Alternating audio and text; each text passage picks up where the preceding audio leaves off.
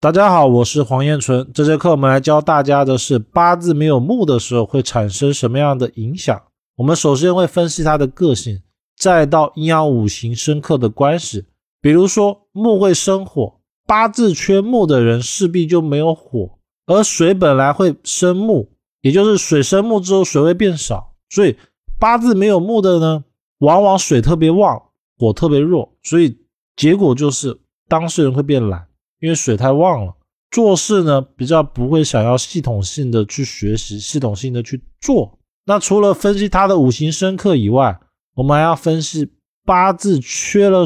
木以后，这个木所对应的食神是什么？比如说木如果对应的是官煞，食神的官煞，往往呢代表他的事业，他没有办法从事专业性技术的工作。再来，最后我们会介绍怎么样通过我们的人事物来帮助五行缺八字的人变好。我们怎么样知道自己的八字五行缺木呢？八字里面的天干地支以甲乙以及寅卯为木，所以八字里面如果没有这四个天干地支的，它就是八字里面五行缺木。八字里面五行缺木会有什么样的影响呢？木这个五行为阳之湿气，感于阴而疏，直柔性暖，取直既能屈能伸。所以木这个五行啊，它是可以不断的生长、不断的变化的。我们可以看到啊，像国家栋梁，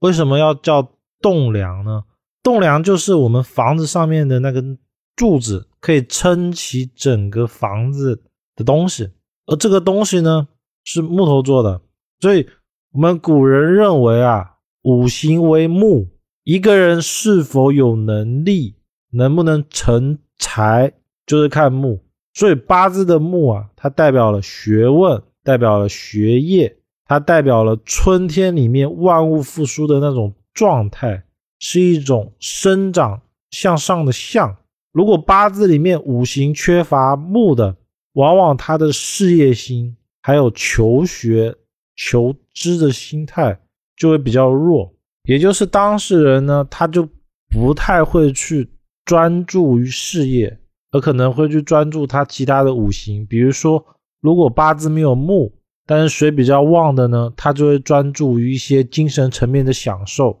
比如说玩游戏啊，或者是可以给他的脑海、给他的精神状态带来快乐的东西。那我们看一下这个五行生克表。八字为木，木会克土而生火，所以八字缺木的，它没有办法让它整个五行的火变强，而会让它的水增加。因为本来水要生木，所以水会减少，水呢又能制火，所以木的存在啊，其实是平衡了水跟火之间的关系。八字里面如果没有木呢，势必它的火就会变弱，而火。它主行动力，它代表了人积极向上的一面。本身呢，木也代表了成长，代表了技术，代表了学识。整体呢，就是我们市面上的一个工作的象。所以八字里面缺木的，往往最不利的就是他的事业状态。我看过的比较多的案例，八字里面如果一个木都没有，大运流年也没有碰到木的话。往往当事人比较不注重事业，就是对他来说啊，事业是其次，而他考虑的更多的是人生的其他东西。第二个是木会克土，它会让土的能量变弱，土呢会再去克水，它会让水的能量也变弱。如果没有木的话，土就无法被克制，而土旺了，最大最大的问题就是做事保守。因为土在五行里面呢，代表了稳定不变。那它八字既然土跟水这种能量场变强了之后，最大的一个特征是什么呢？其实就是变懒了，做事不积极了，想事情呢想得多，做得少。在八字里面，水就代表思想，代表智慧，它这一块太旺了，就只想事情不做事。这就是八字里面如果缺木最容易遇到的一个问题。那八字里面对应的食神，如果八字里面缺木，而这个木刚好是食神的话，往往啊，他的想象力，他这种想象力要在细论，就是木的想象力是建立在一定基础的上面，所以其实本质就是他的学习，他没有办法按照课本上的内容来正统的学习，他学东西呢会一下子跳过那些本来应该学的，他就不会好好的专注一点，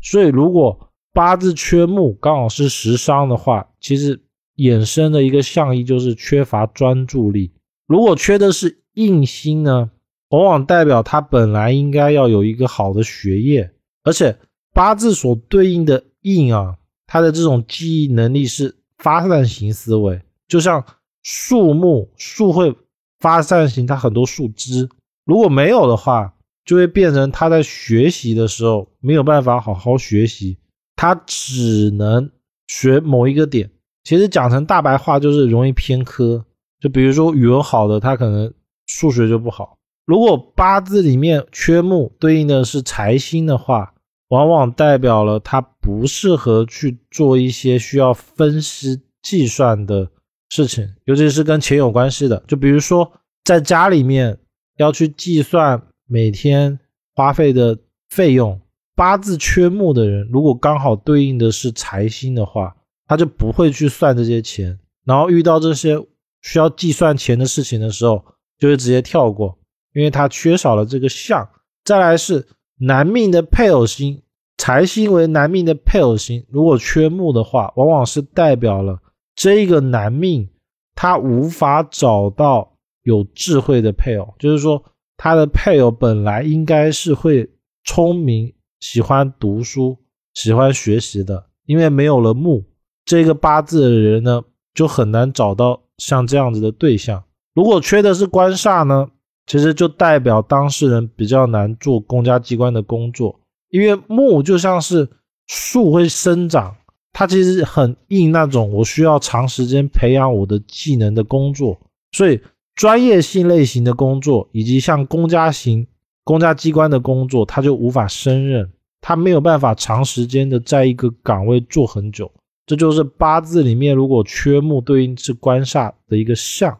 包括说如果女命的碰到了八字缺木，对应的是官煞，代表的是她找的配偶没办法工作很稳定，也代表他找的配偶学士学历会比较低，又或者是他不爱学东西，他没有办法专注在某个东西上去学习。如果缺的是比劫呢，代表至尊同龄人，所以这一块啊，其实翻译成白话文就是当事人遇到的朋友，包括兄弟姐妹，比较难是栋梁，也就是说他交的朋友很难是人才，很难是社会上面成就比较高的人。当然，这些是建立在大运也没碰到的情况下。有些人虽然本命没有木，但是呢，他大运走到木的时候。往往会补足这种缺的相，所以他会更容易的遇到缺的东西。比如说八字缺木的人，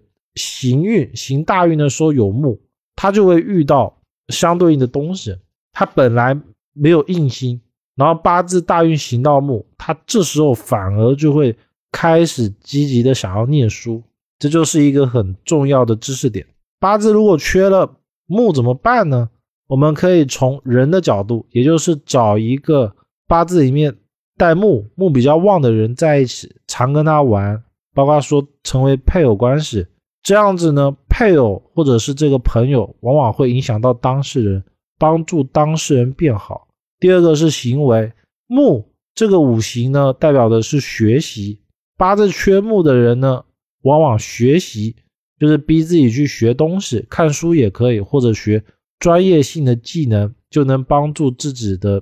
整体气场运势变好。佩戴东西呢，它以带木质的东西为主。而姓名学里面，三数字三跟数字八为木，所以尽量可以在选数字号码的时候有三或八这个数字，尤其是像手机号码或者是账号密码。名字方面呢，尽量可以选用木字旁或者是数字状的字体。像这个字体，比如说“补”补充的“补”，这种其实都有木像，选用这种字体呢，就可以帮助当事人补充一点木的属性。那以上呢就是整个八字缺木的课程。